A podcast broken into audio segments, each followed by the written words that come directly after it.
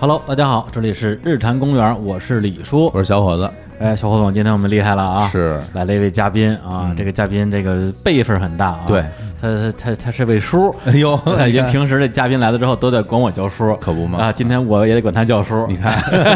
来欢迎南派三叔。啊，大家好，我是南派三叔啊。哎，我发现这个这个名字起得好啊。特别占便宜，特别占便宜，对，嗯而且说实话，我之前说实话真是孤陋寡闻啊，哎就是一开始因为对于这个三叔这个名字啊，这是久闻大名，的确但是我一直以为他真的是个叔，对是个那大爷那种。是的，但是后来，呃，上网一查，发现这个年纪好像比我还这个小呢小几岁啊，我这虚长了好几岁，绝对是跟我同岁啊，我们都是八二年的哈， 是吗？嗯啊对看不出来，看不出来， 大家都这么说，那那看来你们俩得管我叫叔了 是吧？看长相可能是这哎样。 嗯对，然后那个南门三叔这个名字啊，就是我看网上有一个版本，意思就是说你的作品啊，最著名的作品《盗墓笔记》里边有一个人物就叫三叔，对同时对这个对盗墓呢有分成南派北派，对然后呢你就哎这个综合了一下这个名字，就叫这么南派三叔这么一个名字，对对对， 特别好。这个问题是你帮我回答了，没有是你没有问我，因为这个问题问了几几万遍了，是吧啊 是是是，嗯为对你为什么叫南派三叔？对对对啊，啊啊，那那因为一开始刚叫开的时候，其实那时候你年纪也不大哈，嗯那时候二十五嗯岁，对，然后大啊家就这么叫你三叔，你心里是很得意吗？还是觉得有点不好意思那时候小不懂事啊啊？啊，也没什么感觉，觉得嗯就已因为他你叫多之后已经不知道这个词儿的具体含义了。啊，还真是啊，哦对他，你就跟你名字差不多了，你啊也不觉得人家在叫你或者怎么样，只有特别大的长辈叫的时候，你突然间会反应过来说：“哟，这哦，不合适这了好像有点不礼貌这样子啊。啊，嗯还真是，对，因为之前来嘉宾可能跟我们年纪差不多，对，大家就当成一个呃爱称吧。是嗯对，有一天梁文道道长来了，说：“哎，李叔，你 说我说哎呦别别别，大道长你别别别这么叫啊，我这不好意思。”马上脸红了哈，对对对对啊，有这种感觉。还真是对嗯，然后今天首先啊，非常感谢啊，上海杜莎夫人蜡像馆，哎，促成了我们跟三叔的这次对谈。哎然后呢，最近也有一个大事件啊，准备发生啊，就是应该是在今年的七月份吧，哎，三叔的这个真人的蜡像会入驻上海杜莎夫人蜡像馆。对而且这个据我们所知，好像是那话怎么说啊？啊，这这幸个存的不是 现现存现存的的哎现存的啊，唯一一位作家嗯才入驻到这个全世界范围内的杜莎夫人蜡像馆。嗯然后之前呢，呃，据我们了解，好像是北京有这个老舍先生，哎啊，然后在国外啊有这个著名的作家啊狄更斯嗯和莎士比亚。嗯呃，三叔感想如何啊？我觉得很惶恐啊！啊惶恐啊我觉得我应该不是在作家序列里面，啊，我可能是在卡通人物序列里面。 对 跟绿巨人什么摆一起啊？对对对对对，我觉得对对，嗯我应该是一个呃，嗯我觉得我自己应该是一个属于是角色型的一个状态进去啊，哦因为你想，就前面几位作家都是那个等级的，嗯嗯对，而且这次据我们了解，除了你本人的蜡像会进去之外，还会有《盗墓笔记》的一个咱们叫 IP 区，或者是叫它这个叫《盗墓笔记》实景体验区这样一个概念进去。嗯，是的，呃，会有一些《盗墓笔记》里的一些明星角色，呃，嗯就是出现在呃这个蜡像馆里面。嗯对，而且在这之前，好像就是已经有这个《盗墓笔记》里边的一些角色，包括像今天我们刚刚逛了一下这个上海杜莎夫人蜡像馆嘛，是看到了张艺兴和陈伟霆，嗯对对对他们那个形象是他们在老九门这个剧里边的那个，相当于是剧中人的形象。对，对是的，啊分别饰演。演的是这个二月红跟这个啊张大佛爷。大佛爷对特大别佛帅，爷穿着一身军装哈。对对啊对对，我我们看还到过去还还合了个影。 对，就我们两个在那儿合影，应该是唯二的两个男性男性男性参观者啊。然后人家前面好多小姑娘排着队，我们俩也排到后面，人家不人不时的回头看看我们，哎，说你们也喜欢，对，因为今天三叔过来的话呢，就我相信我们的听众里边肯定有很多都是这个《盗墓笔记》的老读者，一定会有很多的期待啊。我们会聊这个作品，但是呢，嗯我们今天呃可能对这个话题要暂且避而不谈。哎对，因为《盗墓笔记》到今年应该是第十二年了，嗯，对对吧？零六年开始在那个网络上有连载，对嗯对，我相信关于《盗墓笔记》的问题，虽然说自己也肯定回答过无数次，然后这些老的读者呢，可能也看过对于不同问题的一些问答。那今天我们日常公园其实想比较去挖掘的是三叔的成为三叔之前的一些故事啊，就是比如说在创作上啊受到过哪些作品的影响啊，嗯就所谓的这个三叔的一个前传。如何能成为三叔是吧？对，啊关于这个部分的一些了解，或者说是还没有成为三叔的时候哎是什么样子的，嗯对，没错儿。啊，对，因为就是据我们了解，你本身是一个跟我们跟我们俩一样，都是学理工科的，是是学计算对机的对是，吧？学学计算机的，呃，我是编程项的，呃，程序项的啊，啊，就编是程程序员，对啊，啊，那个大学是在哪儿上来着？呃，杭州在啊，哎杭州上的。对，对，那你毕业之后是也是做了几年这个本专业，就是做工这个程序员就是吧？其实是当时是一头投进了那个呃计算机事业里面去，嗯是是，其实当时非常喜欢做编程这个行业，哦是真喜欢的，真喜欢。啊然后编程这个行业其实跟写作也非常相似，嗯它也是相似的。嗯呃，实际你后来发现，就是编你在写程序和写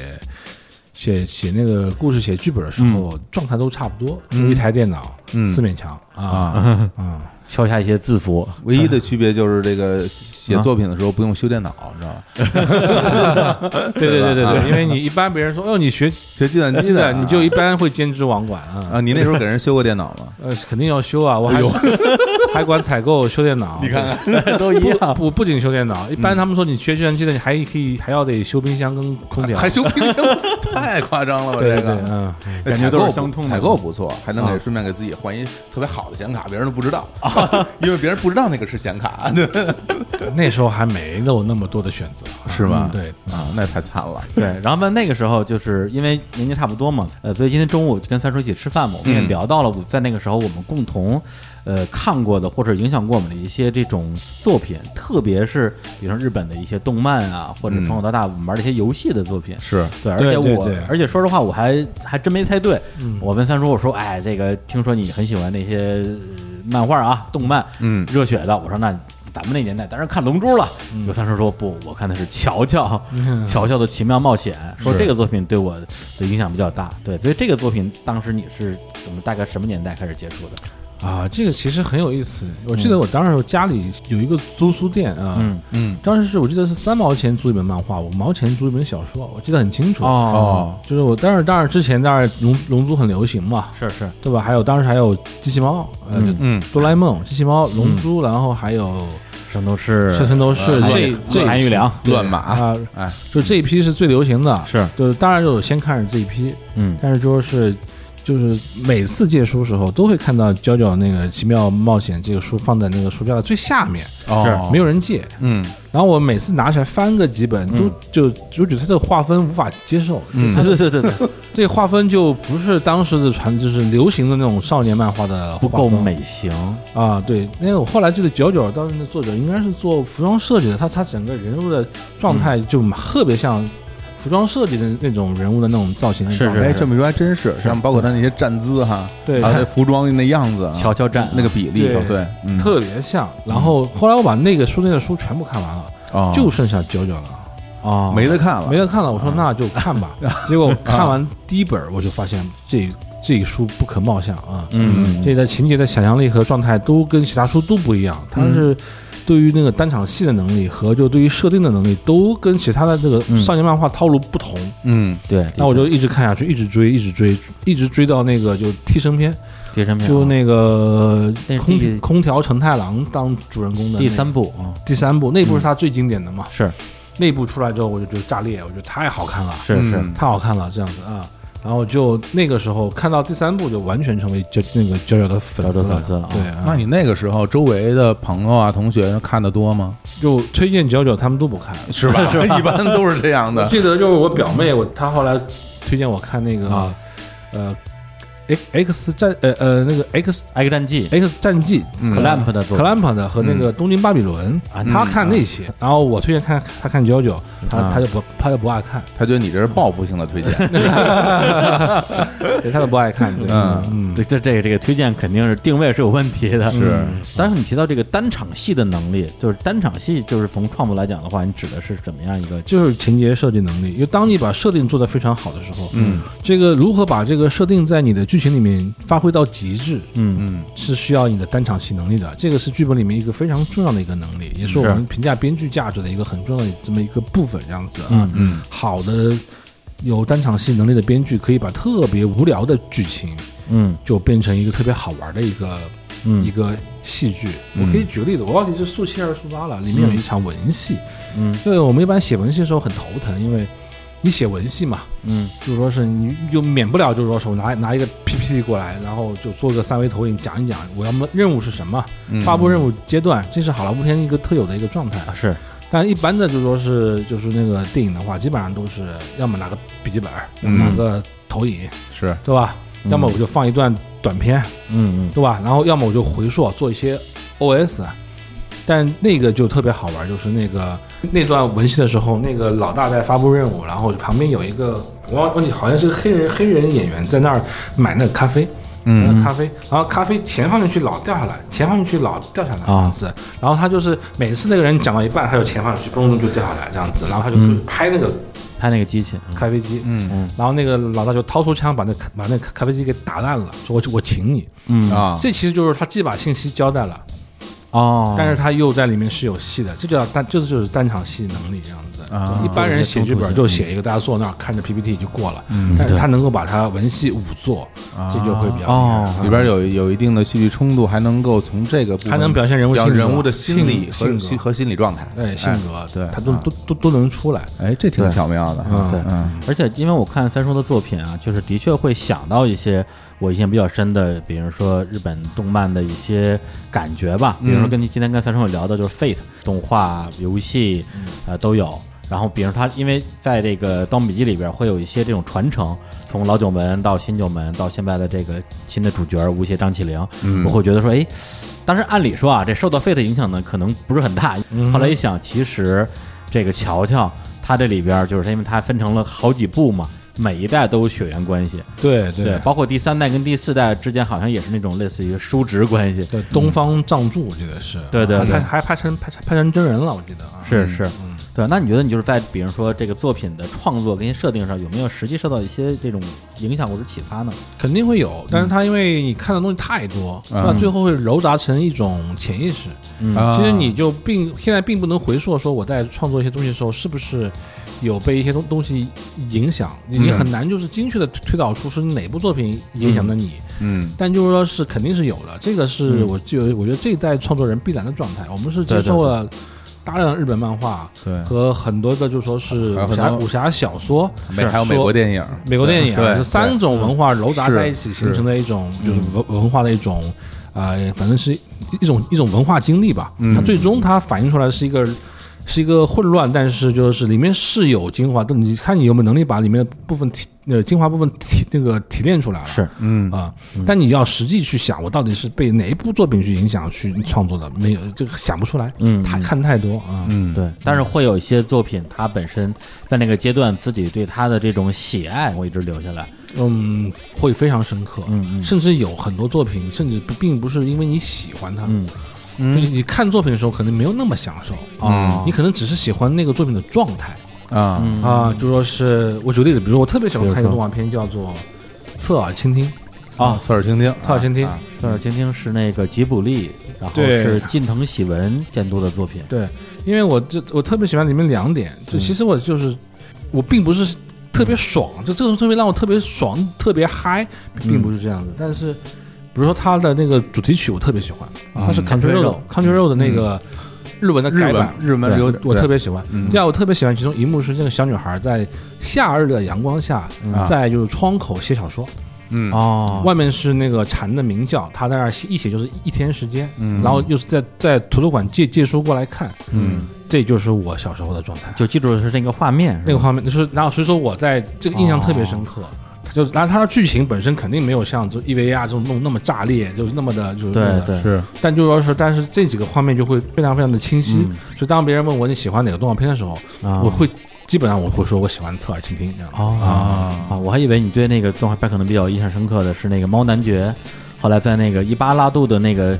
倒错的世界里边在飞翔那一段，那一嗯段没有，我没有嗯我是只其实人就是这样的，就记你记得这个片段肯定是跟自己有关的这样子啊。就跟我喜欢那个啊想到说什么《北斗神拳》里边就把人打碎，其实我是我觉得特别 爽啊，这个就是其实他讲什么剧情你也记不清不了，记得，但是那些嗨点都在这儿，或者是看着《 灌篮高手》，大家满脸流汗，那你看流着汗喝水的那些画面，你嗯会觉得啊，就觉得好爽啊，这运动的爽，对，每个人都有自己的那种享受的那个瞬间，对那个对那对一瞬间，对，是嗯，然后今天中午我们还跟范叔聊到了两个，其实在日本也算是大神级的作者，一个是富坚义博，一个是井上雄彦，嗯对他们俩的作品，你自己的评价其实也是还是蛮高的，对，富坚其实我并不认为富坚的剧情是最炸裂的，就是最巧妙的这样子。嗯但是富坚真的非常善于讲人物，是真的非常善于表现，就说是漫画很极难表现的部分，嗯是是嗯特别是当他用脚画的时候。 对，其实就是你们用脚画嗯就是指他那 个那个那个那个草稿啊， 其实你们会可能很多人会比较难理解，我对对特别喜欢的是那个仙水，就是幽幽游白书仙水仙水篇，嗯仙水篇，它基本上就那个仙水篇它已经在画在画的技技法上面几乎属于是就是非常凌乱的，是使用线条去表现了。嗯而我特别喜欢那一篇，嗯，对，因为我觉得那一篇即按你仔细看，那一篇也非常像九九的那个战斗方式。哦他是还还真是啊，对，就是我特别喜欢这种，就是在就是在强设定下面把强强设定发挥到极限的这么一种 对，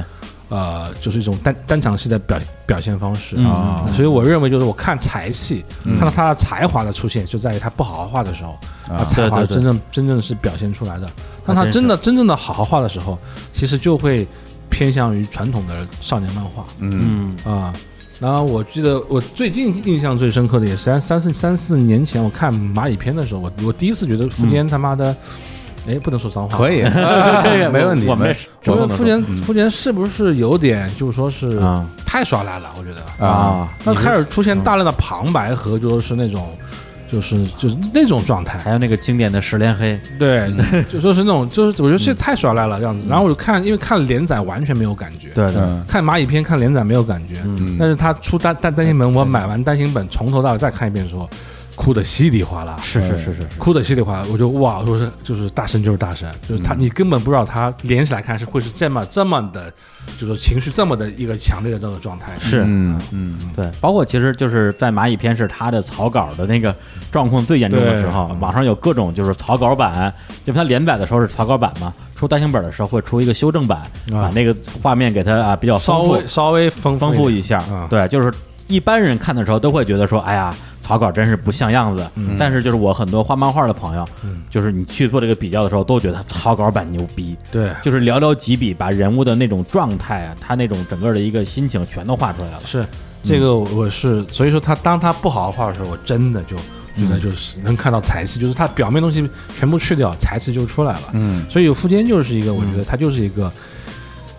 就是你随时随地想要离开他，嗯，但是他就随时会会会把你踹回到坑里面的这么一个人。对对对，没错啊。包括他有一点我不知道，范叔你们觉得就是他对小人物的建构能力特别强。就一个人物，他可能就那么几场戏，台词也没有特别多，但是让人印象特别深刻。这个这个其实跟我就比较像了，你只给我两行字，这个人物我都得写活，小人物不能是一个 NPC，不能是个 NPC、嗯啊，就是你必须把他给给写活了。嗯就是这是你对他的一个尊敬，是是对是你故事的一个尊敬嗯，啊。但是你只要你把它写活了，你发现就说是你这故事根本不受你控制， 对对对对，你所有的小人物都活着，故事不受你控制，你只是个观察者，哦嗯就他们自己会动的，会活的啊。嗯是，甚至比如说在某一个阶段，这个小人物就成了这个故事，甚至变成一个主角儿。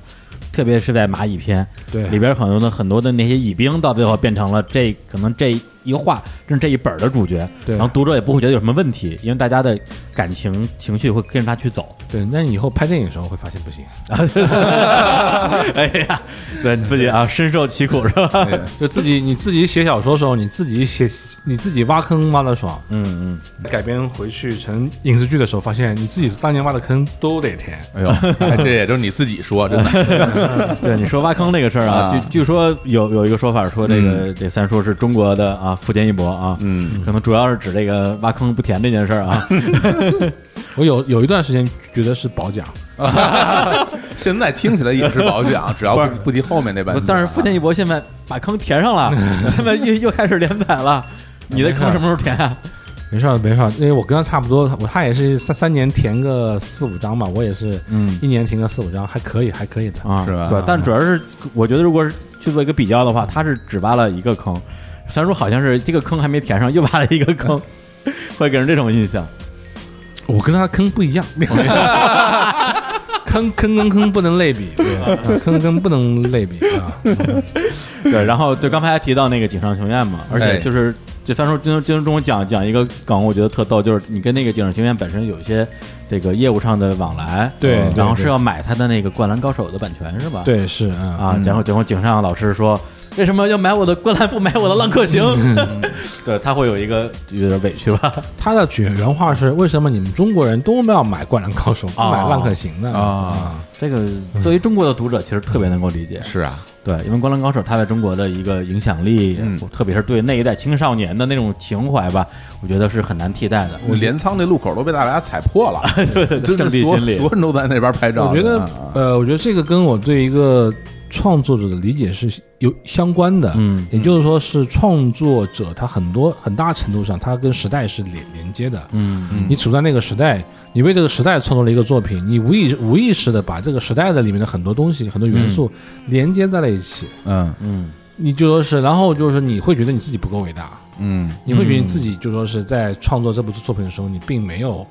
那么成熟，嗯对但是因为时时代的原因，所以你就被迫伟大了。嗯嗯，这个东西你是逃不掉的，就是你是变成一个时代的一个特征，这个是一种运气，当然也是一种悲哀。对就是当你真的想去创作一些作品的时候，你会发现，因为你上一个作品有时代的加成在里面，嗯嗯你斗不过这个时代，你斗不过是嗯那个时代的。那你就永远就发现，我以后我我觉得我写的写的比以前好多了，嗯我的文笔也成熟很多，我的立意也深刻了。嗯但是大家不爱看，大家就是就大家就爱看你当年写的那些破烂货。因为那个作品它已经不是独立的作品存在了，它不是了它已经对成为大家它是成时代长里的一中、部生活分嗯中的一个部分了它。是一个部分，对，经过了很多的二次解读，对对，以至于说你《浪客行》从井上的部分再满意，你永远是《灌篮高手》的作者这样一个身份被大家介绍。这个我觉得没有办法，我觉这得是他要这个接受的一个嗯我觉得很多作者都有这样的一个限制，被限制住了。这个只有你持续的写下去，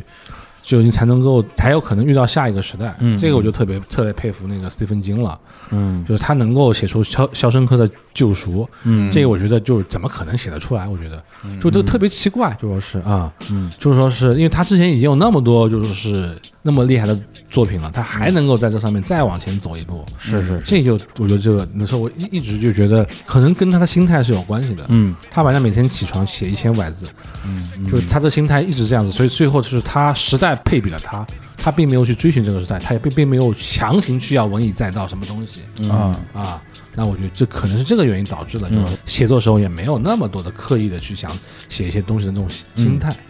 啊。对但我一直还在研究，就是他是怎么做啊，到的他是怎么做到的？嗯对，因为从创造角度，的确，我觉得呃，很多的作家都遇到了，我觉得很多时候都不能叫瓶颈期，很多时候就是说，你到了一定年纪之后，你还想自我超越，嗯是不是能做到的问题。包括我们今天提到井上雄彦，我看过他的一些纪录片嘛，嗯就是他画《浪客行》的时候，画着画着就画不下去了，然后就冥思苦想，说怎么办啊？接下来就是他会去思考我的人物接下来要干嘛这个事情。对，那我不知道三叔你自己在创作上有没有遇到过类似的这种状态？嗯没有，因为本质上就是当你把人物写活的时候，嗯就帮你当你创造人物，把人物变成一个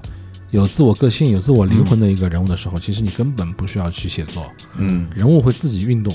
你只要设计设计场景就可以了，你把人物往里面一放，他们的每个人的位置、做做的说的话、做的事情、情节的发展，全部都是他们自己可以控制的。嗯啊，那么就是你，你只是一个记录者，所以我经常说，就是说是，如果你创造一个 IP，创造一创造一个故事的话，其实你是一个、呃记录者，是老天爷把你的所有想法放到你的脑子里面，你是不用创作的。嗯，我那我那么就是，所以说我在创作新作品的时候，一般会把人物想得很透彻。当当当人物透彻之后，这些人物在一个故事里面，它就是自然而然自己会活动的。哦所以我很少出现就说是灵感枯竭的时候，灵感嗯一直现在还是不停的会出现。啊、只是就是说是，嗯、呃有很多有有很有很多东西，你就是出现之后，你会很惊讶，嗯你就会开始思考一个问题，就说是，哎，我为什么开始去写这样的东西？为什么已经不想再写以前这样的这样的一些故事了？嗯我想写一些新的故事。嗯就说是当你就是写写写，突然间发现你其中有两到三章写到跟你以前很相似的时候，你就会放弃这个故事，你就你就写不下去了。你说，哎呀，我又要又要走老路了。嗯经常会出现这样的情况。这个就是我觉得就是一个作家面临的一个核心问题，就是嗯你要不要跟读者一起成长？你要跟读者一起成长，你就会走向就滞销书的一个嗯行列，就是你越写会越往上走，越写会越深奥和晦涩，嗯你就越脱离大众这样子啊。但是如果你是逼迫自己不去成长，那你就一直会写，就说是一个类型的东西，一个套路就重复嘛。重复东西，你就会觉得呃生理反感，作为一个作者的成就感会比较差会疲非常疲倦，啊。嗯非常疲倦。你但是你你知道你这样写会赚钱，嗯你知道你这样写还是会创销，还还是会畅那个畅销，但你就觉得嗯，你就会就会问自己你你在干什么？这这东西不是你十年前已经写过了吗？为什么你还还在写？哎，但对于读者而言，其实大家不反感这样的东西，甚至说会喜欢。就举个例子啊，比如说嗯像《龙珠》一开始的那些风格，一直到啊比如说到沙鲁的那个状态，你如果一直这样画下去，我可能也不会觉得我不爱看了。相反是，你要做了一些突破以后，我可能会觉得，哎，跟我之前读的东西不一样了。很多人会有这种想法，会好这种像这种是感这样官，对，好像是这样，嗯，所以这个就会你就会很纠结，是，嗯很纠结啊。是，包括像《灌篮高手》的全国大赛篇，在读者里边其实的这个口碑也是比较两极的。嗯对，就是像我这种，我我我可能觉得到全国大赛篇就是啥封神的那么一个阶我段。觉得，我觉我也觉得是封神的阶段，对嗯啊，对，但是一些比如说喜欢看前边的那些搞笑校园插科的打诨的哎插科打诨对的，对就会觉得说对嗯哎怎么人物都变丑了，对吧？第一反应是这就样是的。其实就是刚才三叔说的，就是成长嘛，成长成长了，不像原来那样。嗯所以从从这个角度看，你看高桥阳一老师 一直一直保持自我，是哎 吧？作作品一直是非常 是吧？无非就是变成了什么从呃三头身变成十 头身，但是作品的气质还是在那儿气的，质一模一样啊，他踢到宇宙也是那样的，都是那样的啊，对 啊，真是就是作为不同类别的这样一个是一个例子嘛。对，嗯对，那刚才主要聊的是关于这个呃，特别是漫画的部分嘛。那对还有一部分呢，呃，据我了解，对三叔影响也是非常大的，就是关于这个游戏。嗯对游戏的部分，今天我们也那个三叔聊到一个一个游戏，说实话我没听说过。嗯，FC 上的一个游戏叫《重装机兵》。对嗯对，本来我也以为他会说个什么。就是魂斗罗不至于了，但我觉得可能什么赤飞要塞或者人间兵器，但是我不会想啊这么是吧简单，因为像我们这哦种比比玩玩硬核游戏的人啊，我一般就会觉得像什么《霸王大陆》啊啊这种这种嗯硬啊核游戏，对对对大家都很喜欢哈。对当我然，像对吃喝要塞和霸王大陆，我当然也喜欢。当年就像我们像我们这一代人，嗯，就对霸王大陆是非常非常的痴迷啊迷的，痴曾经迷痴迷过一阵。对但是最痴迷就是到粉丝级别的也只有中装机兵嗯啊，因为那游戏非常奇怪，就嗯是说是那游戏是一个，嗯，最后没钱了没做完的一个游戏，嗯因为他没做完，所以很多空气墙他没做。啊，就是就他他没有做空气墙的时候，就是你的自由度会非常大。嗯，然后当时他汉化也非常的糟糕，有很多的那种翻译是你要猜的，他那个汉化其实后来也是没钱了，还倒了一次手好像啊，是这还样。倒了一 次手嗯啊。但当然了，那个当嗯时国内这些汉化组都是所谓的盗版的汉化组啊，对嗯，对，也不哎都是为了爱去做的。还因为了挣钱，当时做汉化很值钱的，但因为一开始啊很多是吗汉刚汉化的游戏，一盘单卡卖三百多块钱哦啊，当时很很贵的哦嗯这么着嗯嗯 对，但是就是说是，就是因为当时都小朋友嘛，大家一群人就玩一盘卡带，对然后要玩很久，对，然后就是说是，就是你玩完一遍是不够的，你只玩完一遍，就是你会发现里面还有好多的谜团没有解开，嗯嗯就是就很有，就是说有很有非常多的坑，嗯啊，然后你哎就会去，就是因为当时有很多杂志会讲攻略，你就会查嗯攻略，然后会有很多人胡说八道。啊，攻略都写的不对啊，就是胡说八道，就他们就是编故事，就嗯猜就是为什么会是这个情况。然后就他们会有很多的截图，等等到我就是有有网络之后，嗯还有很多的截图，嗯就他会说里面是，比如说比如说你你做完这四个任务之后，你会得得到一架直升飞机，嗯嗯，因为它有、哦因为它有一个直升飞机屏，嗯然后他就猜测这个直升飞机屏是不是你是可以获得直升飞机进入到另外一个领域的这样子。哎哦啊，然后你就对这个游戏浮想联翩，其实都没有，啊，就跟水下八关一样是吗？对，以讹传讹，都是以讹传讹，但是它里面好多传言，就是，嗯然后你就会不停心的去去做这做这，就说去做这些任务，嗯去去找这些，就说是隐藏的一些一些关卡这样子。嗯嗯，然后就，但就当你找到一个两个真的隐藏关卡的时候，你就会认为这你后面的全是真的，你会对，特不别存兴在奋。是吧？嗯你觉得这游戏有无限的可能性，嗯那你会特别开心。啊，它本身有很多这个解谜的这种性质在里边，是吗？其实它没有太多解谜的啊，，其实没有它是因为它没做好，所以产生了很多的这个剧情 bug。哦，这些剧这些剧情 bug 就变成了它的谜题，为什么会出现这样的情况？就是那你就开始自己编故事了，嗯，嗯是是不是有这个 A 可能性和 B 可能性？如果是嗯 A 可能性的话，是不是那个地方还有一个道具，或者是我的包里面有一个道具？嗯这个道具是可以在使用在这个 bug 上面，可以把这个 bug 解解开的这样子。嗯啊，比如说我们当时为了救红狼，嗯啊救红狼就是想尽想想尽了无数的办法，最后嗯我们发他发现有一个有一颗药丸，就只这个整个游戏只有一颗，嗯叫做就叫做那个呃，就是那个呃复生丸还是叫做什么？它类是的一颗啊一颗一颗一颗，就是说是可以让人死而复生的一颗嗯药丸。当你拿那个就是说是拿那个那个就是复活那个药啊嗯复活药去找那个红狼的时候，给他吃的时候，他发现你用不了。嗯哦我们当时就觉得一定还有其他的前提条件啊，一定是可以用可以用的。但是最后的方式很奇怪，最后方式是你把主角练到四十级啊四十一级，嗯因为红狼的那个等级是跟主主角等级是匹配的，啊嗯主角等级越高，红狼呢就说是等等级就会越高，嗯所以就是在最后的最后红狼死的那个剧情里面，只要主角等级练到四十一级以上，嗯红狼就可能打败那个 BOSS。啊就死不了是吧？死不了，他打败到啊 BOSS，我当然天这个 bug 就但但是他出但但是他打完之后就出现 bug 了，啊，对啊，哦，就就全程出现了所有的 bug，就后面后剧情就连不上了，就是他必须得死他其实必须必须得死，但是因为就是有人就在打红狼这一关之前就就打各各种小怪物，硬生生练三 个月，练到对对对对对对，练到四十一级，就为了让红狼不死啊。对，不死然后就就不行了。就像当时玩那个《仙剑》的时候，对嗯啊打那苗人长老，然后必须得输，然后有人就练级，练级然后就把他赢了，然后赢了之后，最后发现过场动画还嗯是你还是输 了。本身其实我打赢了，你输了，然后过场动画说啊你你躺在地上，你说哎呀，嗯我还是输给他了，是这样的，游戏设计是这样的。我觉得是是这样，但是嗯你对那个人物是有感情的，哎，嗯你就希望他赢这样子是啊。对，所以这游戏玩的过程中，我觉得也对于你对这种怎么说，呃，游戏的这种可玩性的挖掘，对，有很很强的这样的一个一个吸引力。我觉得从这个点开始，我对开放性的小说、开放性的游戏，对，就需要跟我的创作产生互动的，嗯，这样的一个作品，嗯嗯，就产生了浓厚的兴趣。哎我，就哦特别讨厌封闭性的，你告诉我一个一个结局就是这样就结束了，我就觉得不好。嗯我就非得就是你告诉我说，你可能有 A、B、C、D 四种可能性，你自己去嗯猜，哎，我就觉得这样的结局是好的。有不同的元素凑成不同的结局。对，然后嗯我在打游戏的时候一定不会打主线剧情，嗯，我就特别讨厌玩主线，你按部就班的一二三四五，哦哎，我特别不喜欢。就嗯最早有一个特别火的网络游戏叫《传奇》嗯啊，啊，非常火。嗯对吧？传奇，我就是大家都是非常明确，我要升级，我要攻萨巴克。嗯嗯我非常简单，我在那儿当战地记者，每次攻、啊战地每次记攻者萨巴克的时候，我就在那儿采访，采访是吧？采访跟别人聊天，聊天然后儿然后嗯写战报，然后投给，啊投稿给那个电脑商情报啊，赚稿费这样子啊。嗯对，因为之前有人把这个游戏玩家分成几种嘛，就是什么成就型、杀戮型、社交型，还有什么型？你我觉得属于比较采社是社交型的。采，访型，我觉得应该是赚赚钱型的。啊专家。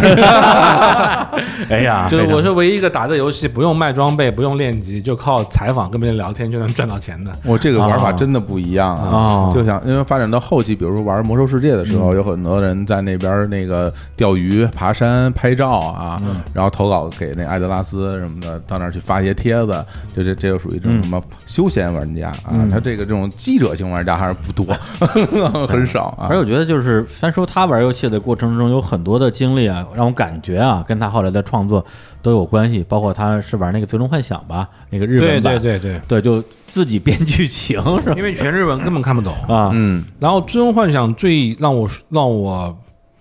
就兴奋的是，它嗯是它可以飞啊，就它是可以在，就是它可以到海底到空中，它有很多层级的一个嗯世界。嗯嗯，然后剧情非常的非常的复杂且多样化，嗯但是又完全看不懂。他那个剧情开放性强吗？其实是比重装机兵要不强一点啊它是一个相对比较啊说是流程化的，但是它也有很多的，就是说是分支剧剧情可以做啊。但是你想嘛，因为你看不懂嘛，啊嗯所以你根本没有办法走主线剧情嘛。啊对我记得啊有一个，就说是那个关卡，我卡了很长时间，嗯嗯是因为有一条龙跟我说了一句话，嗯啊就说是好像好像是要我给什么东西，啊然后我打遍全地图，因为我不知道他他要什么，啊 我，就把那日文记了下来，打遍全地图就看看看就找那个啊东西，找那个东西，啊嗯然后就是把地图刷了将近三个月时间，就不停的刷，就是这关过不了。嗯后来就是我找了一个会日文的问，就是啊这句话是什么意思？嗯这个到底是什么东西？我在、我在那儿可以打到。他说这句话是你你的背包满了， 啊，然后我只好，然后我没格了然后我就把背包的东西丢掉两样，他就把东西，给你我了，啊然后就继续了，然后继续，然后在那儿垂头垂头顿足，我说我说我天哪，我花了三个月时间。颓了这个， 对吧？在那儿刷地图刷了三遍，我靠，就是 啊，嗯，但就说是因为因为你啥也不知道，嗯所以它有所有的元素给你，是你就养成了一个就是你是可以通过嗯碎片式的情节剧情，自己把故事脑补完成的嗯一个能力的。哦，那我觉得其实现在要是玩游戏，那《塞尔达传说》你一定特别喜欢，哦，嗯我上上我当年也特别喜嗯那欢，肯定喜欢死了，因为尤其是现在这个 NS 上这个版的这种开放性啊，很多人就是不通关，我就在那儿做菜啊。其或实《者怎塞么样尔达传说》之前还有一个游戏叫做《天地》什么来着？天地创造嗯，嗯是一个 SFC 的游游戏，啊超级任天堂上的啊，对，它这个跟跟那个非常像。那个嗯游戏是我用模拟器玩的，我记得是我大学第一年暑假玩的啊那个游戏也非常的，呃，嗯怎么说呢？就是我、嗯就是我第一次玩这个游戏，玩完之后有一种有一种失去了什么的感觉。那种虚无感、虚脱感是吧？虚脱感，因为就说是那个、这个游戏的剧情非常的，但它因为它它的爽感是在于它是一个打怪打怪升级的一个嗯游戏，它是一个类似于塞尔达一样，就是类似于当时的那个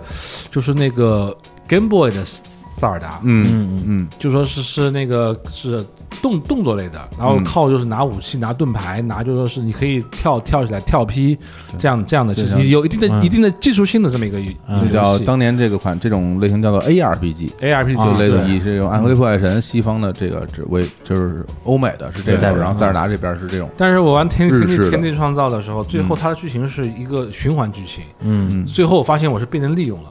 就是我只有自己死才能让这个游戏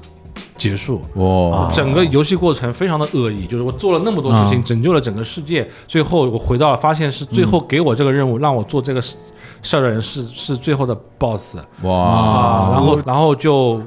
就完，而且一定得死，嗯你是一定得死才能够创，就是拯救这个世界的样子。嗯才能看到安妮因哈，为你是这个天地创造的核心关键，你是这个种子，你要把自己撒到这个世界里面去。呃哦，我觉得这个然后就是那个，就是我觉得最后一个画面是女主角醒过来，有人敲门，咚咚咚，然后我就说是到底我死没死，是不是是不是剧情还在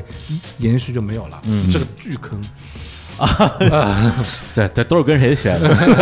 知知道歌在哪啊儿了是吧？都来日本人，啊然后就这游戏就让我就就是玩到玩到最后一关的时候超级崩溃，嗯，就哭着哭着打完 最后一关， 然后哭着去死，对，然后就嗯死，然后就死了，然后我就我说我操，怎么可以这样？嗯我不是一个英雄吗？我不是应该就得到嗯嗯嗯一切吗？我不是我不是应该像马里奥一样，最后公主抱走吗？嗯对为什么我就死 了？Oh 对，啊？然后就是这个游戏是唯一一个你你打完之后什么都没有得到的一个，再也不想玩了吧？呃，然后我把这游戏推推推推荐给我很多朋友，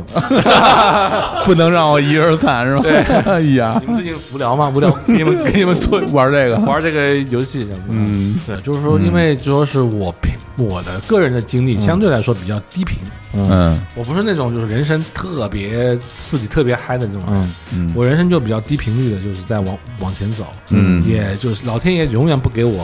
计时奖励，嗯比如说哦你你开始赚钱了，对吧？嗯然后就啊、呃你觉得你今年可以赚赚到那么多钱，你很开心，嗯嗯嗯你看下个月就可以赚到那么多钱了，对不对？嗯然后那公司不给你钱，啊然后你打官司打三年，啊等到你拿到这笔钱的时候，你已经完全不开心了。嗯哦啊，就是我人生中充斥满了这样的一个状态，就是嗯，所以当我有什么好消息的时候，我是我就按下不表，嗯，我说嗯，不要开心，因为老天爷一定会让我 再等再等三年，才会把东西给我，所以我就没有那种我想要什么东西，我一定会立即会得到这种快感，是没有的哎呦，这有点难过啊！啊。对对，这这是有点难过。像而且像我这种性格的，如果让我等三年拿了以后，我会觉得就很像，就像当年你想买一个 SFC 或者你想买一个 PS 游戏机，但是当年你买不起，嗯然后你就玩了，就觉得特别想玩，非常非常想要。然后等等到你过了几年之后，恨不得比如说你从大学毕业了，工作了，挣了钱，好，这是第一笔工资，我去买个游戏机抱回家的那一刻，打开一玩，觉得嗯不是很想玩了。呃就这个觉得就觉 得非常是是非常就当的你当失你望啊，特别想要的时候，对嗯他就是不给你。对，嗯然后就是他什么时候给你的时候，一定是你就在那一刻前几个月你就已经对这个事儿已经看透了的时候，他给你了，嗯哎这个就特别凄凉样子。对，非常惨，是非常惨。嗯所以我我把这个叫做我我我觉得这把这叫过关，嗯对吧？就是财富观，对吧？嗯情感观，嗯对吧？主要是就你就是他在逼你过关，啊，嗯，就是你不要就是捡，因为你因为你你如果是捡捡香蕉，你想要他就给你，想想要他他就给你，嗯你可能在这个路上面可以持续很久，是，但是他就是不给你，你越想要他越是不给你的时候，你很很快这个你就不要了。 嗯你身体会做防御嘛？我那我不要了，嗯我这个人就是就是不爱钱。嗯，哎呀，嗯 你把这心态做完了，你看哎看钱来了，哎呦哎呦，原来是这样啊！那我现在表个态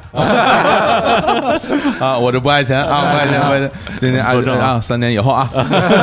时候我们看一看啊。哎呀，真是，嗯嗯，哎呀，今天本来说跟那个先说把这个游戏小聊一下，是发现根本刹不住。对本来说跟他聊聊吃鸡，嗯我估计吃鸡还能再聊半个小时。哎，那别吃了， 别吃了，别吃了，别吃了。了，别吃了。对，最近沉迷吃鸡 啊，其实从很多很多听众听到现在，之前一句话没听懂，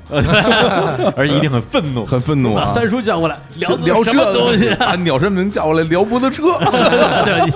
对一一个意思 。对啊，呃，那下面的部分，我觉得大家应该能听懂那么一点点啊。哎，对，因为就是那个时候对我们啊，就我们还是说一代人啊嗯，影响比较大的，除了这些游戏啊、这个动漫之外，嗯还有就是武侠小说。就还是那租书店里边那贵一点，三贵毛一点三毛一本的那对个，五毛五毛啊，五毛啊，五毛五毛我知道真贵啊啊，对，就是这个金庸、古龙，刷一对天电脑评论只能租一本书啊，嗯对，那天就是看有一个采访里边也提到说，这个三叔上大学的时候，曾经把这个金庸的小说拆解出来看，是包括什么多少字儿之内人物说了几句话，然后怎么样，他为什么这么写啊？用一个庖丁解牛式的理工科的一个方法去解读文艺作品，甚至把这个未来可能对自己创作作品都会有一个指导性的学习作用吧。我不知道当时你具体是怎么去做这个拆解的，是 哦，其实不是大学啊啊，其实是在那个高中的时候，高中的时候，高中时候我不不太念书啊，嗯，就是是一个学习一直在中下游浮动的一个，就说是一个问题学生这样子，啊 哦就是特别痴迷于看武侠小说啊啊。然后就是为什么会这样子去拆解它，是因为我当年看金庸、看《笑傲江湖》的时候我哭了，哦对，这这么看一到年哭看到了啊看到哪个部分哭了？看到那个就是小师妹跟那个林平之走了，哎然后呀，这搁谁不哭 啊？真是啊，这啊，真是然后没我眼就光，我就觉得为什么我会哭呢？嗯，对吧？为什么？然后我我当时不是就是理工科思维嘛，啊就是我得知道他是怎么让我哭的，先搞明白哦对，我就知道是哪一哪一些话堆叠起来之后，最后是让我哭的。啊然，后我就我就开这始个去意思拆解，就是他是哪一段情节，我开始不舒服，往回倒哪是吧段情节我开始就觉得就是有就觉得有有问题这样子，嗯然后我就开始猜哦，然后我慢慢猜完之后发现是这样的，嗯就是这么这么大概大概六到七十个小点，嗯最后爆发的时候是我让我哭了这样子啊。哦，然后我这个时候我就看懂小说了，哦，嗯就是一瞬间就我就看懂了小说是怎么回事儿，就情绪是怎么铺陈的，嗯哦我为什么要要埋线，要要铺点这样子，嗯就说是状态是，但状态是怎么怎么怎么做到的这样子。嗯然后我当时就说是。就说是我会有一种，当时当时小孩子会有嗯一种特别任性的感觉，是你为什么不让，就是那个小师妹跟这个令领领令狐悟冲好，啊，是对吧？就是你为什么非要让他跟那个令平之好？这个垃圾就是啊，最后还自宫了，对是吧？啊啊，就是你就是你明显可以，就说是写的又好看，嗯，对吧？对又又爽又开心又开心，你嗯干嘛要写的让我们不舒服？哎，这嗯还真是啊，是啊，就是我当时是有一个很很一 个很大的一个疑问这样子啊，然后我就开始自己写，我就啊说我就我就让小师妹跟跟令狐冲令狐冲好这样子啊那莹莹怎么办？啊，莹你莹就不还出来没了还没看到嘛，啊，对就吧？不出来啊，嗨，哎，都都都都都嗯都收了，就是 吧？啊多好啊！啊 那哦是韦小宝那是，然后你就写，然后你写，你让你写一遍，你觉得哎，写完你心里舒服点了。哎呦，然后你你再写一遍，对不对？然后你再看其他小说，你也这样子，然后发现你就发现就没意思，啊，哦，自己自己写的没意思是吗就？你发现自己写的没意思。就你如果你不让主角难过，不让主主角痛苦，嗯，就你就没意思，因为所有的快乐都是相似的。姑娘喜欢你，哦姑娘为了你死心塌地，姑娘为了你干什么都可以，嗯，那啊就是龙傲天嘛，对，那这都是相、都是相似的。嗯但是姑娘不喜欢你，这个姑娘不喜欢你和那个姑娘不喜欢你，各有各的痛苦之处。 哎呦，原来如此啊！然后你就开始就明白为什么要给主角设置障碍，嗯为什么要让主角得不到他要的东西，嗯为什么让要主角痛苦。然后我就就是从那个那个开始，我就开始反着写，怎么样让主角得不到，怎么样让主角不开心，呵，啊就反正写就就是开你始比那个原作要让他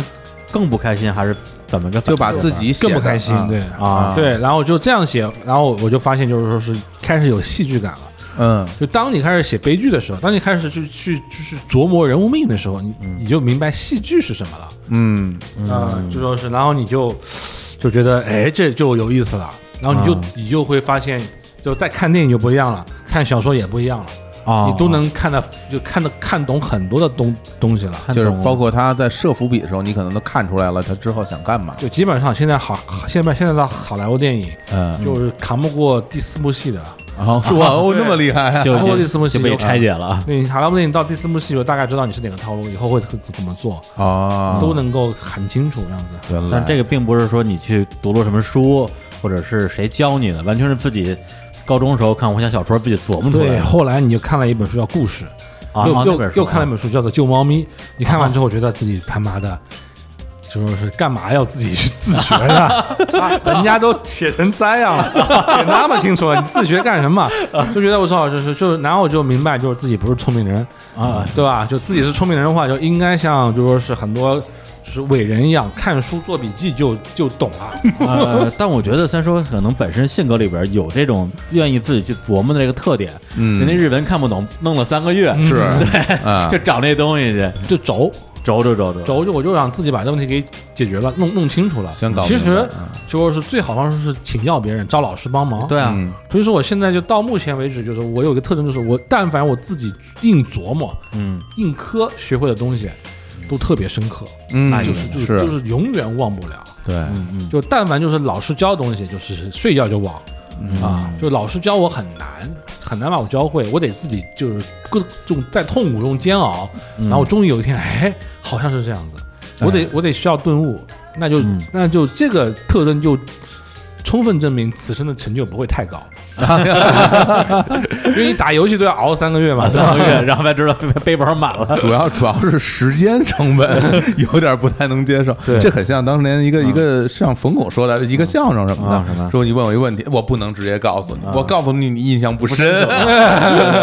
是吧？嗯，嗯，对，那刚才就是提到，就是关于这个对武侠小说这种拆解对你这么一个影响。嗯那有一个其实很私人的问题，其实我还挺好奇，就是在金庸、古龙啊，就是所有的这个主角啊，男女主角里边，你自己有没有特别偏爱的角色？ 嗯，其实没有，真的吗？就是我特别奇怪，主要是我对于金庸古人的角色都不太喜欢。哎，啊，就他说，当时我在看的时候，我会喜欢，不是会有说代入感吧？啊，就是你说非得有的话，我觉得令令狐冲是我最喜欢的啊，啊，主要是其他人，包括像杨过啊、张无忌啊，我都不是特别喜欢，是啊嗯是，韦小宝我也不喜欢，田伯光怎么样？田伯光还可以，是吧？对吧？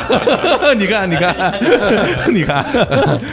就是因为我觉得他们都有英雄气概，是是，就不管是谁，他们都有一种优秀品质，对，但是我没有。就是我自我认知里面，我觉得我是一个没有就找不到自己优秀品质的人。哦我从小对我自我判断非常的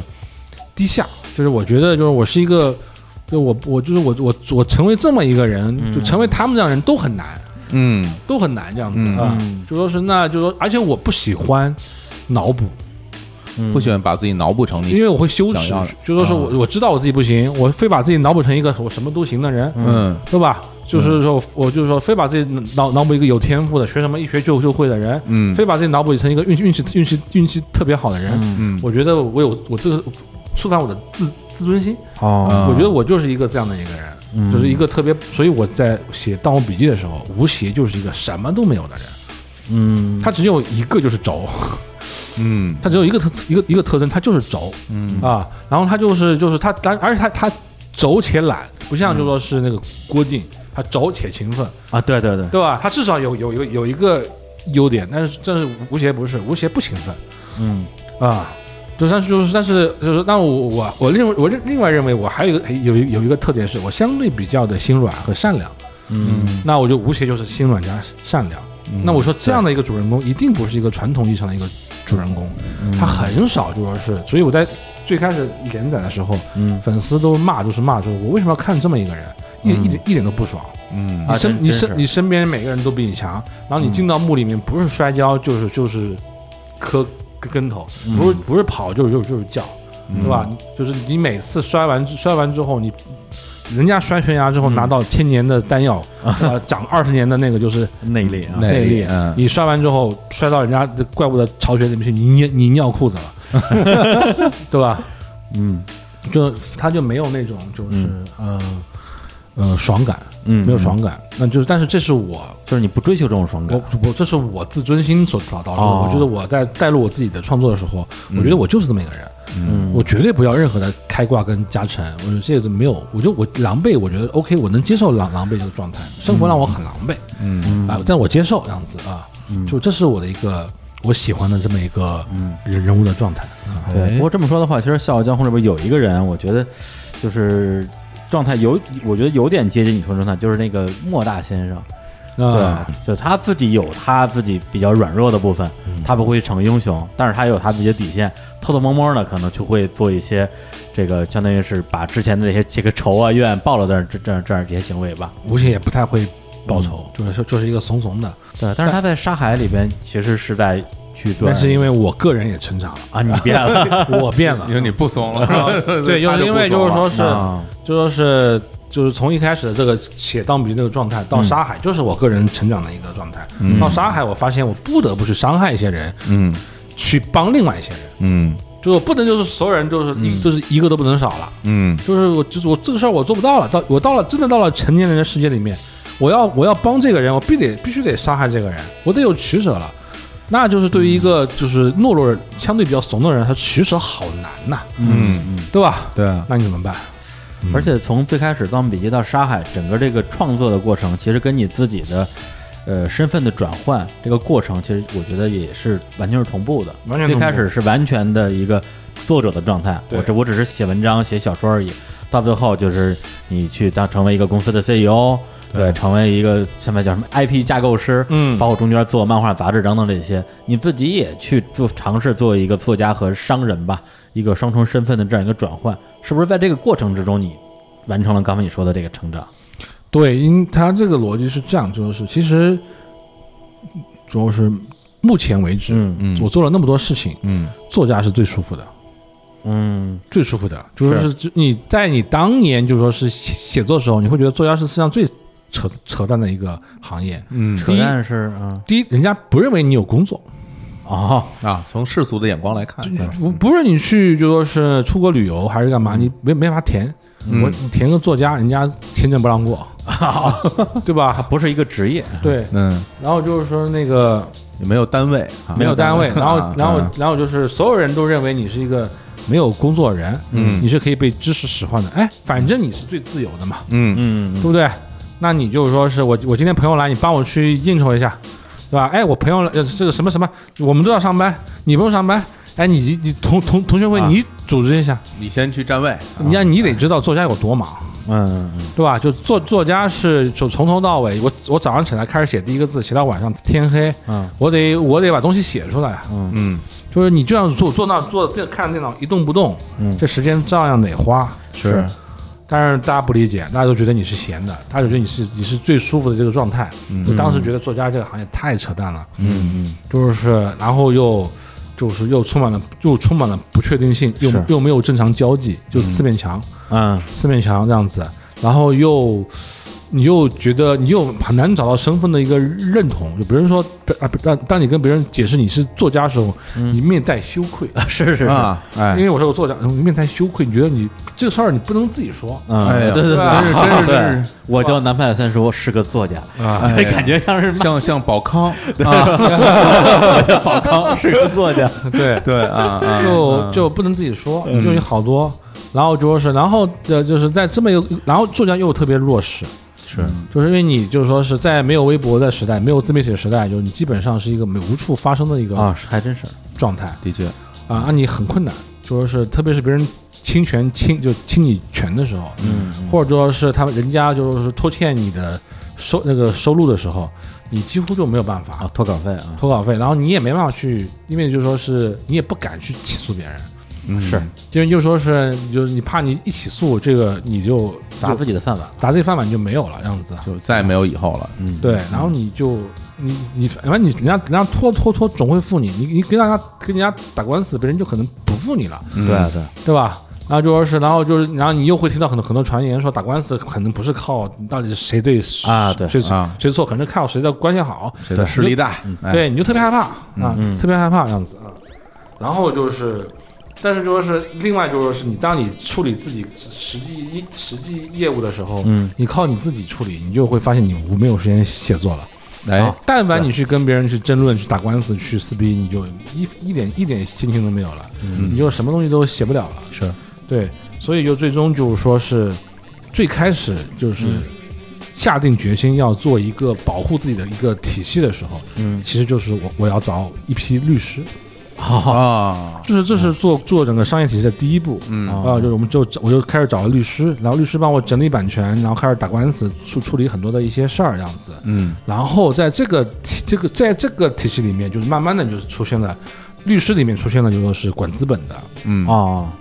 管法律的，还有管业务的，嗯嗯嗯，对吧？有很多体系存，然后律师会，然后逐渐逐渐你的整个商业帝国就开始建立起来了。嗯，啊，这个一切最开始的一切的动机都是你是为了保护自己。一开始只是为了自我保护而已自，我保护，因为你没办法，就是你打一打一官司，最起码三年时间，你没时间嘛，嗯对不对？然后你就得去就找律师嘛，嗯然后你律师，你这个官司打了，律律律师在打了，那个官司律师又打了，你律师费不够付，嗯，你发现你稿费根本就请请不起请不起律师，律师，啊嗯那人家大公司都是那个嗯，就说是人家就 OK，那我先拖你个半年到啊是八个月的，有各种手段，各种手段这样对吧？我我我我我对你的管辖地产生异议这样子对吧？嗯啊，我这个说是我的那个就是那个书我无法记答，我三次无法记答，啊我要公示这样子嗯啊。那你没，那你就发现你就是律师，你养不起了，嗯养不起，那你只能够把就是利益再重新放出去，就你只能只能够再做更多的事情，哦去维护你的这个体系，它就变成一个循环，越做越大，越做越大这样子，最后就变成了一个商业的一个体其，系实是被被这个事情推着走的一个状况。推着走的，对，嗯，对，但是就是刚才你说那个状况，其实我觉得，因为不一定是每一个作者或者作家都适合当一个商人或者是一个老板，可能他也有一个选择，就是找到一个比较强有力的商业上的合伙人，自己依然只做创作的事情，其他的事情可能就这是我们每一个创作对吧的梦想，啊但是我告诉你，啊这一就是痴心妄想， 是吧？这是痴心妄想，嗯因为你绝找不到这么一个人，嗯你是找不到的这样子啊，因为就是商人思维跟你的作家思维完全不一样，嗯，你要你的要要你的合作伙伴能够理解你的嗯创作者内心的底线和你的追求，嗯他是理解不了的，他永远理解不了为什么这个钱你不赚。嗯哦那么你也不能怪他，因为你请他过来是为了他让他做商业这个部分的，是他是来为你赚钱的。是，然后你要告诉他这个钱不能赚，那个钱不能赚，这个钱不能赚。那找他干嘛呢？那你说，那你那你找我来干嘛呢？嗯对你天然就说是创作体系跟这个商业体系一定会对冲，嗯一定会对冲的。所以说，在这样的一个层面上面，所有的人都想，我什么时候能回去好好写东西啊？嗯你就不要再让我就说是在前台走了。那你看现在的作家，哪个不在前前台？是我就就几乎没有看到任何一个作家是在后台写作，前台靠别人去做事儿的，很少嗯啊。对，但是就是说，比如有些作家他也会在前台，但他可能更多的是做一些，比如说宣传吧，对，为了卖自己的作品以任何形式。但三叔你在做这个事情过程之中，实实际上参与的是非常深的，就是在商业化的过程之中，包括杂志的这样的一个创办，包括你的所有作品的影视 IP 化。对，其实我感觉在前期的时候可能是被事儿推着走，但后期的话，我能感觉到你明显是自己想要比较深度的介入到你所有作品的这个版图的一个构建。这个是这样的，这个首先就是它，第一它是个误会。嗯嗯第一，我认为所有的作家都不是成熟的商人，只要你是作家，你就一定不会是个成成熟的商人，一定不会，一，定不会。嗯就是我我没有看到过，巴尔扎克也非常喜欢做做做生意，嗯他都是把自己的稿稿费亏光，再回去继继续写书。嗯，就是我们中国充斥着这样的作家，嗯，就是对外称什么什么总什么什么总，回来就靠自己写默默的写 书赚稿费， 养养公 司，啊养养养养公司的样子，啊就是，然后就是就是因为就说是。就是在我们嗯成为作家之前，我们都是有一个成为白领的一个梦想的，因为嗯这是我们那一代人被灌输的一个想法。你得先成为一个白领，是是。对吧？然后后来嗯有你有你班儿上，也都是退休，对，你就是你得有五险一金是吧？对哎这是每对个这搞个摇滚乐的人的梦想是吧？对。 然后就是在你就是，所以说你一开始一定会信任一些，就说是一一些呃开发者，让他们去帮你开发你的作品，这样嗯子。对啊，对，是，对，然后就说是当当你发现，就要么你就完全不管，啊是，就闭眼睛，就是就是开发就过了这样子。嗯，就你但凡睁眼看一眼，你就看不下去，你嗯就，发现你这样，你说他就你会觉得这不对。对，对这的确是个矛盾。还有很多的时候，如果是你开发到一半，你发现我操，就是说是要出大事儿，啊，啊他，对方把跑了，嗯对方放弃你了。啊，这样的例子很多，很多就是，非比如常说多我开发到一半，我觉得就是就是我这我这事儿，我发现我这我我吹的牛逼，我兑现不了了，嗯他走了，嗯，对，然或后者啊他就留一个烂摊子放在这儿，那谁来接这个盘？嗯，就是一般的，就是怎么说，就是很多经纪人会劝你说，就是你你也撤，啊，你也撤，你也别沾这滩浑水。嗯，但我耿直，我我比较轴，轴啊，我这个时候一般的情况就是我啪我就我我就直接上了，啊，我就直接上去了。嗯，就是我就我就是所以说你看，就是当我出现在那些项目都是出都是出事儿的项目，啊，顶上来的啊是是吧？就是我就是说就是就是我的哎我的我的故事我的故事出问题了，嗯，对吧？说是就你们都可以撤，我撤不了，嗯因为这这是我写的，我能够保多久我我就保多久，但嗯是一般来说我进去的时候看已经晚了，但很是难捞回来啊。扛，这但我只能扛着，这就是一个状态，就说是我只能扛了扛在这儿。嗯，那么就是当很多人说你，你可以退啊，你可以怂啊，你你可以往后躲呀，你为什么要一定要往前？我的逻我的我的、我的想法是这样的，就是说是你可以躲一次，躲两次，躲三次，等你躲到第四次的时候，天下所有人都知道你在躲了。嗯，你要躲到第几次？OK，那就你你天然知道，就说是你你你往前走一步，你会被骂，但你走一步你会学一点一点东西，走第二步你会再学一点，到第三步的时候你可能就大部大部分就会了，到第四步的时候，就是这是一个正向的，然后到是你的第五部作品上线的时候，人家会觉得就是 OK，就是你南你南你南派三叔，哎、熬过来了。我黑你黑你黑你、哦黑你你四步，黑到黑到黑到第五步的时候，我觉得你是一个很努力的人。嗯所以这个是你未来希望达到的一个，这个就是我现在坚持的东西，就是我我知道我永我如果每次都退退到最后，呃永远不会不会有任何的变化。然后你终有一天你的面具会被揭开的。嗯你是一个你是一个懦弱的人，嗯对吧？你你一直在逃避，在在在甩锅，嗯总有一天你这个面具会被揭开的。你现在去往前走一步，你一定会被骂，你一定会被人有各种各样的声音骂。只要嗯但是只要你往继续学，继续学，去蒙头学，等你抬头，你学会那一天，OK，就说是你这个时候你以前所有的骂名，你都可以不去管它。嗯，那你因为你知道你自己已经学会了。那换句话说，你现在其实就是在等着，或者说扛着，等到你说的那个那天的到来了。对，我相信一定会的，因为天下间，嗯，这样的例子很多很多，当你在第一次站出来的时候，你就已经想好了你也预料到了，对已经想好了要要要被骂了，包括所以之这个前这些影视作品改编之后，一些原著这是的个读者的反弹，其实是你对，我已经想嗯已经想好了，这事儿我逃避不了。这是你第一把出来已经是这个情况了，我唯一能够做的事情就是扛到我最后能够做出好那作品为止，这样子。那我说一个可能不太，嗯，听起来有点有点灰心的话，万一没扛到呢，那你怎么办？嗯，这个就是你你你想过吗？我从来没从来不思考这嗯个，嗯没想，过那个事儿，从来不不考虑这个问题，嗯嗯嗯因为就是你看我，我现在翻我当年写的小说，嗯，那个烂呐、 就是。那个难看、啊最开始的时候啊， 对，，最开始的时候，嗯就我是一个本质上我是一个毫无天赋的人，啊就说是我，你不能说我是一个有有有有文字天赋的人。我看过我最最我最开始写的东西，嗯完全是没有任何的文字天赋的。我是用理科生思维在做做这个事情嗯，啊。那我最后是靠了两千万字的锻炼，我自己偷偷写了两千万字，一一一个字没有发表，啊，你说的是在《盗墓笔记》之前的部分吗，之前的部分写了两千万字，哦一个字没有发表，就自己偷偷写，偷偷偷偷偷偷玩儿，然后靠这个训练，才啊就能够让我对这故事开始产生理解，慢慢演变出来。嗯所以我个人是对于你说是你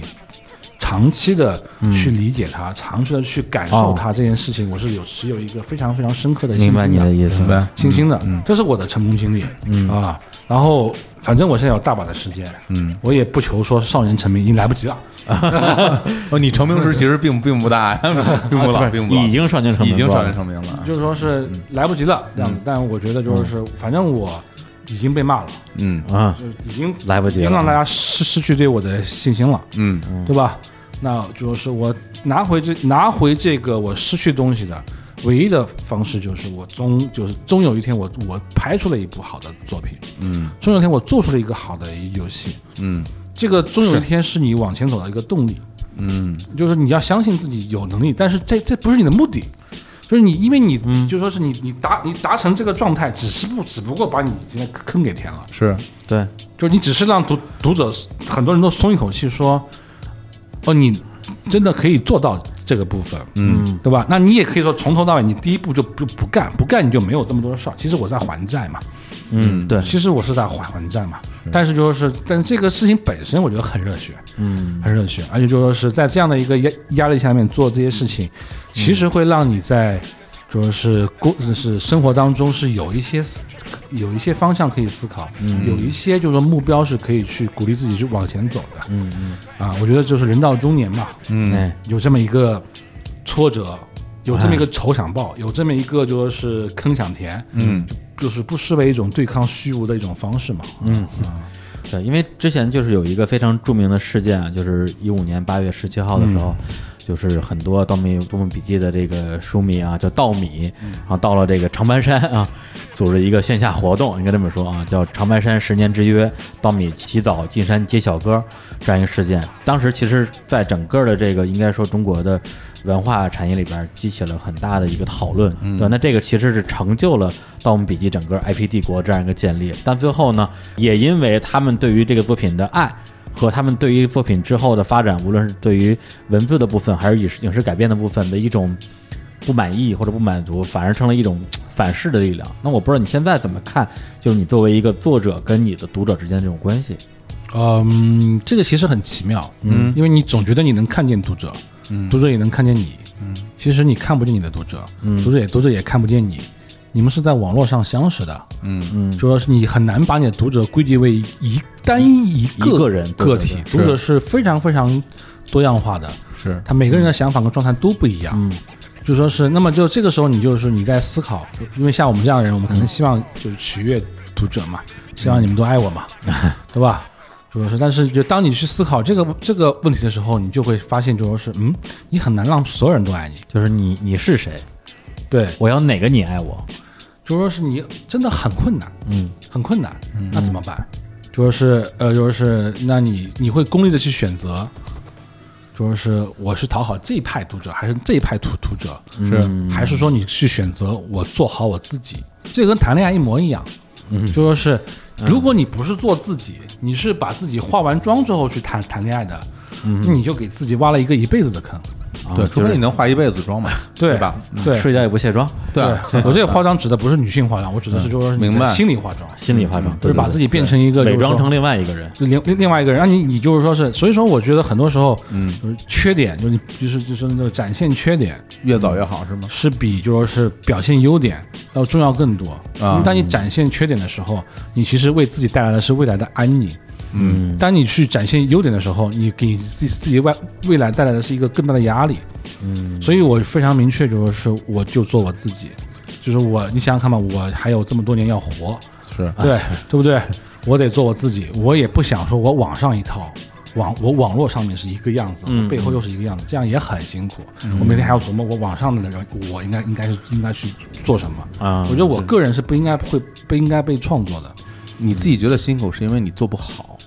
很难的。做得好的人就不觉得辛苦。 对，我觉得如果是如果是如果是对他做这个事情是一项工作，对，嗯，他可以赚很多钱，嗯那我觉得是 OK 的。但是我做这个事情本身，我觉得也我不知道为什么，嗯因为我本天性爱自由，天性就是你看我从小从小从小从小喜欢写书，嗯不喜欢交际的，就说明我是不喜欢让别人对我的给给我的压力是能够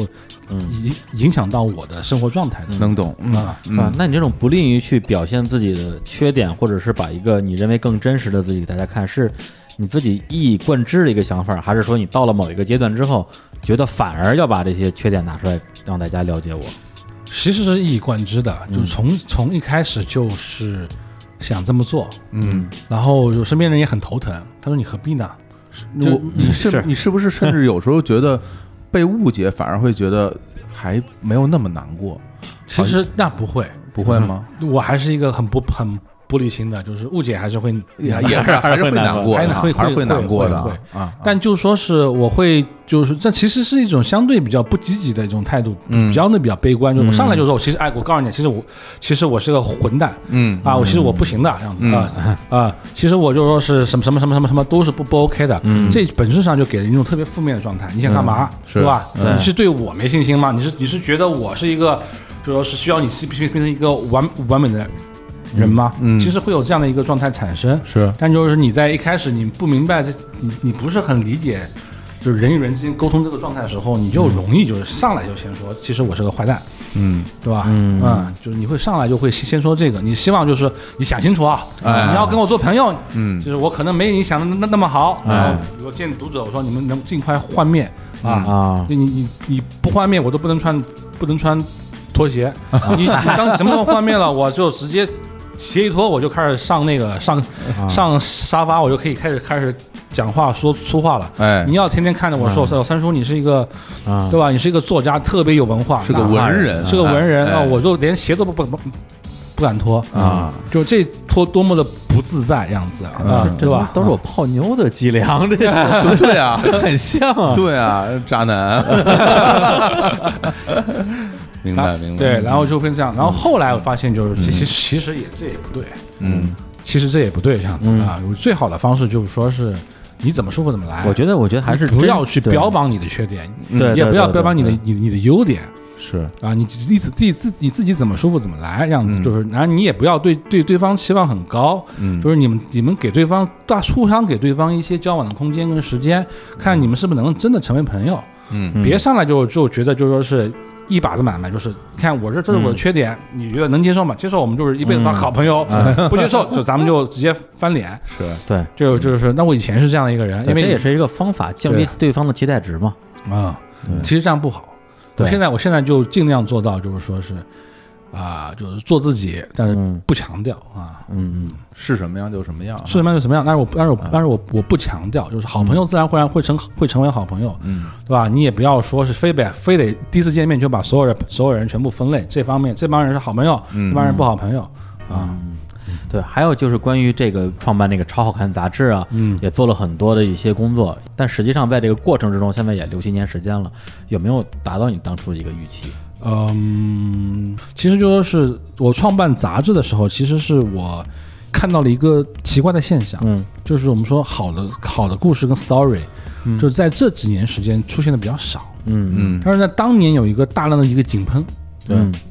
这个我觉得就为什么就为什么当年会井喷，当然跟时代也有原因。嗯然后我后来就是研究了，就是在整个这个内容井喷的紧缩阶段，嗯就是井喷之后的紧缩阶段出现的好的故事在哪儿出现的，都是在杂志上面。嗯那我发现就是一个安静的看书的环境，一个安静的看内内容的环境很重要，嗯因为就是在网络上面，你的注意力很容易被分散。嗯嗯你在网络上看东西的时候，你其实你你的流失流失成本很低，嗯你可以随手就到另外一本书里面嗯去。但你看杂志的时候不是，你的专注点、注意力都会强很多，嗯你对这个人物的喜爱和对这个人物的感情也会容易产生很多。嗯所以我当时想要办杂志。哦，我希望就是有一个后花园，有一个封闭的空间，可以是，嗯就是如果一一本好杂志，可以让人更加专注的去看一些故事。嗯啊，就像看实体书一样，嗯，就是当你的选择变少的时候，我们我们在看杂志的时候，因为你也不能即时评论，对你也不能发弹幕，是对吧？是，你也没有这种跳窗跳出来让让你看看其他东西都没有，嗯，那你把这故事故事看完就容易投入你的感情跟状态，嗯，但是纸媒瞬间就，就死就死了啊 对，就是啊我在我们就是当时最好的时候，我们做了这个东西，然后很快就纸媒就出现了一个，就说是一个特嗯别断崖式的断崖。当时我们还在还在基地的辩论，我说纸媒是就是杂志是不会消 亡的，纸媒是不会消亡的这样子啊啊，结果就是这个这个速速度比我想象的快很多，是是， 啊嗯刚说完就被被打脸了。啊对，然后就一我就我就发现意识到，就很多的九零后和零零后他们的用户习惯，嗯，你不能再用自己去判断年轻人了，是的他们跟你根本不一样，对他们是看短视频、看用使用碎片时间长大的，嗯，他们用手机看书完全没有障碍，互联网的原住民，对他们对对纸媒就对纸质书没有感情。对你现在我现在还是坚持在买纸质的书，纸质因为书我对它啊有感情，我觉得有仪式感，嗯，但是就小朋友们没有关系的，嗯，他是没有关系的啊，嗯，然后这这是我办杂志的一个嗯初衷这样子。是，那么到目前为止，我仍旧是认为漫画是一个特别好的一个载体，嗯嗯，但是就是中国的漫画想要达到国外漫画的这个状态，它需要完成一个呃比较嗯难的步步骤，就是社会化。社会化就是需要等到我们这批最先看漫画的人老去，嗯就当你看到我们这批人鹤发童颜的在地铁上面也在翻漫画的 时候，嗯，就跟日本一样啊，就像日本一样，那么我可以就是你的漫画社会化就已经形成了。嗯你的漫画，你看漫画，因为你不会阻，你不会阻止你的孩子看漫画吧？对，对不对？那么如果是这样的话，那么看漫画，这看漫画这个事情就变成了一个能够登上大雅之堂的一个行为。大家不觉得看漫画是一件小孩子干的事儿了？嗯哎，你这个，对吧？你这个人怎么会看看漫画呢？你三是个十小孩三十子嗯几岁嗯了哈，对，那是还需要点时间，等我们老对去。对对，这一个。第二的话，我们可能还需要分级制度，啊因为咱们永远我们不可能天天有到四五十岁还在还在看少年漫画，嗯嗯嗯对吧？我们肯定要看青年漫画、中年漫画，对，对吧？你你还是要看一些限制级的，看一些成人漫画，成人漫画，啊对吧？ 哎呀，你还要看完颜阿政骨打老师的政作品治政啊治嗯题材，哦，对吧？你总你总要去涉及一些这样子，就嗯当漫画题材可以到到这个层面的时候，你这样你就 OK 了啊。嗯，哦，那这还是要不长不短的时间，不短的时间，对啊这个时间我发现就是唯一不可绕过的就是时间。嗯，你做任何事情，你有任何的野心和状态，时间是不可绕过的啊。是。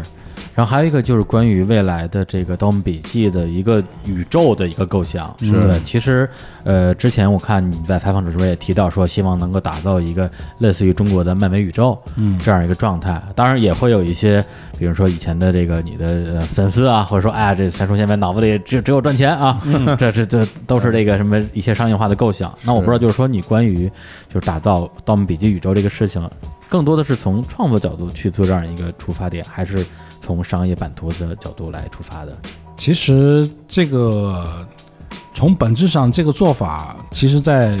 IP 热之前就已经开始了。嗯其实我喜欢做这样的呃东西，其实是因为倪匡和金庸，嗯嗯因为倪匡和金庸他们的小说的人物都是都是打都是打通的嗯啊。就特别是倪匡吧，呃，特别框，比如他们的《亚洲之鹰》系嗯列和《浪子高达》系列，还有那个就是卫斯理系列，全是打通的对，啊。那是我当时觉得哇，还可以 这样。其实我本人对于漫威的打通是颇有一些小异议的，因为我无法啊哎怎么，我比较难以接受雷神和他们在 一起。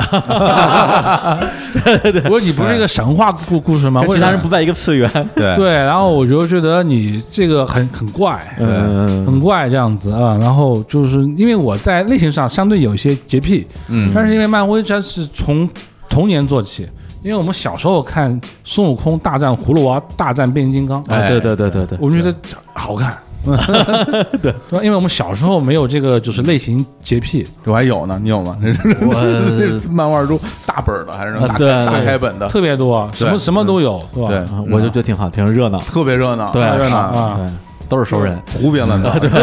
但你小时候看，你不觉得嗯，你有洁癖啊，你不觉得没这个没什么问题违和感啊？是但是到你高中，你就会觉得这这这什么玩意儿？对。哎，对对啊对对对但是就因为漫威是它的 IP 融合已经将近四五十年了嘛，对，几十年的一个嗯几十年了，所以就是这这几代人都已经接受雷神，就他们就是在一块，就嗯就是在一一一一那个一块儿了。但是这是是漫威漫画到中国来啊没到那么那么长时间，嗯所以我还是有点难以接受。嗯我能接受科幻体系归科幻体系，嗯然后就说是那个就是那个神话体系归神话体系，嗯嗯魔法体系归魔法体系，但是我放在一块儿，我实在是接受不了嗯嗯啊。对所以说，就是它本质上最开始是因为这个就是倪匡小说，它三条故事主线全部都是探险的，嗯，一个是推理性探险，嗯一个是动作性探探探险，一个是那种。哎反正反正我也说说不清楚，嗯嗯就三种探险模式不一样，但是它人物可以串在一块儿，它也没有太多的违和感。是嗯我这就种这种 IP 化本身对于，比如说从作品创作到商业化，它的优势是在于什么呢？在于说作品之间比较容易相互有一些商业的导流，还是怎么说？其实从本质上，作为作为作为一个作家来说，嗯嗯，是蛮蛮痛苦的，嗯因为你还要就你就是你你是需要在一个宇宙里面写一些相同的东西，嗯那就看你怎么看待你的创作方式了。嗯我是这样的，我会先写一个新故事，嗯然后把它放进到这个宇宙里面去，然后把这个新故事的主人公变成这个宇宙里面一员，哦，这样这样你就会舒服。哦你嗯就会愉快。如果你是从这个宇宙里面拿出一个人物，为这个人物再写一个，那其实是写外传。写外传这个事情很平常嘛，嗯就天下间谁不写外传？只要是嗯嗯大部头书的作者，外传写的呼啦呼啦的。嗯但是你要做宇宙，其实从本质上你是要，第一，你要在这个时代写出符合这个时代的作品嗯和这个人物，然后再把它放到这个宇宙里面去，才是正常的做法。哎，它这个独立 IP 跟外传的这个区别在哪儿呢？我还真有点好奇。比如说像漫威这个宇宙里边，我出一个雷神啊，包括最早的钢铁侠或者美国队长，感觉它就是一个外传式的作品。他对其实这样，他是先创作了，就是美国队长这个人物，这个人物是可以不进这个嗯漫威宇宙独立发展的，嗯他可以让他进去。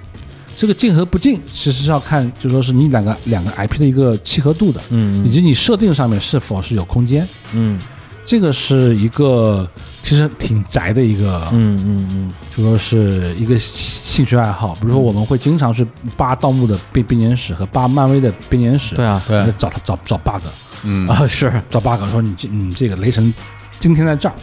嗯对吧？嗯但是同时他又又又在那儿，哎，你有 bug bug，嗯雷神同时出现在两个地方了。就是我觉得，就当你在做 IP 的时候，就是你要为，你可能你唯一只有一个读者是对你这个事情是认真的，嗯但是你要把这个事情给想清楚了嗯啊，就是说是你要你要他问你的时候，你能告诉他说，哦，这个事儿我想过，这个事儿是这样这样这样嗯。这样。对，那你在你自己的作品里边，基本上公认为《老九门》是一个前传，然后《沙海》是一个后传，《藏海花》是一个外传。那这三个，你认为它是属于你刚才说的这个独立 IP 的创作这样的思那路？其实非常明确，就是说是在从创作方式上面，嗯就大家要有很有很多的不一样。嗯，比如说老九门，嗯他的主人公就是张大佛爷跟二月红，对，对吧？就这是是不是以我们现在的就是这部这部电电视剧剧来说，它就是这两个人物为主人公，是对吧？后面可能会有有比如有用狗舞和谢九做主人公的，很多其其他人人物做主主人公完的全，可以啊。嗯对。当然就说是他是不同的主人公，当他的主人公是不一样的时候，他就可以被称之为独立 IP。嗯啊哦对它这是是它是一个独立的故事，它是可以再做延展的。嗯上海的主人公是黎簇，对，对他也是可以被独立延延展的。但是嗯藏海花的主人公嗯还是吴邪，对，还是吴邪寻找小哥的故事，那他就是外传，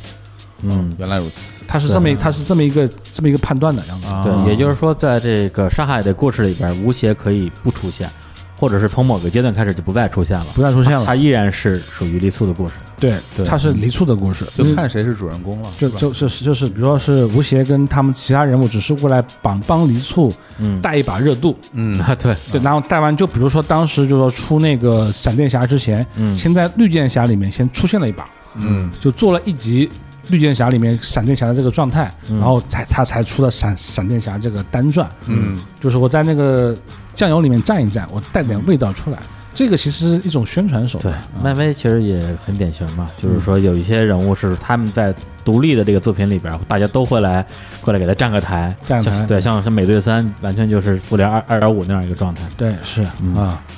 就是那么这那么这些行行为从本身就是你判断是不是一个商业特别商业的行为，主要你判断它是不是一个独立故事。它如果是个独立故事，那说明你还是有追求的。嗯，但如如果你是真的把一群人放在一块儿，让他啪啪啪打一顿，啊，那个就是一个嘉嘉年华，嘉年华应该就是就是纯商业的啊全明星赛，全明星赛。啊对，你说得太太对了，就是 就是纯商业的。但大家喜欢看呀， 对对吧？我我没有说商业是有错的嘛，对啊是嘉年华也是，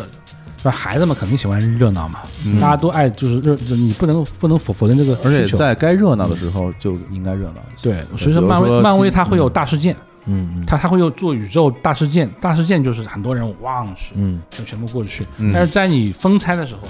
你在做做独独立人物的时候，你可以很清醒的做一些根本卖不动的故事，嗯你是可以做的，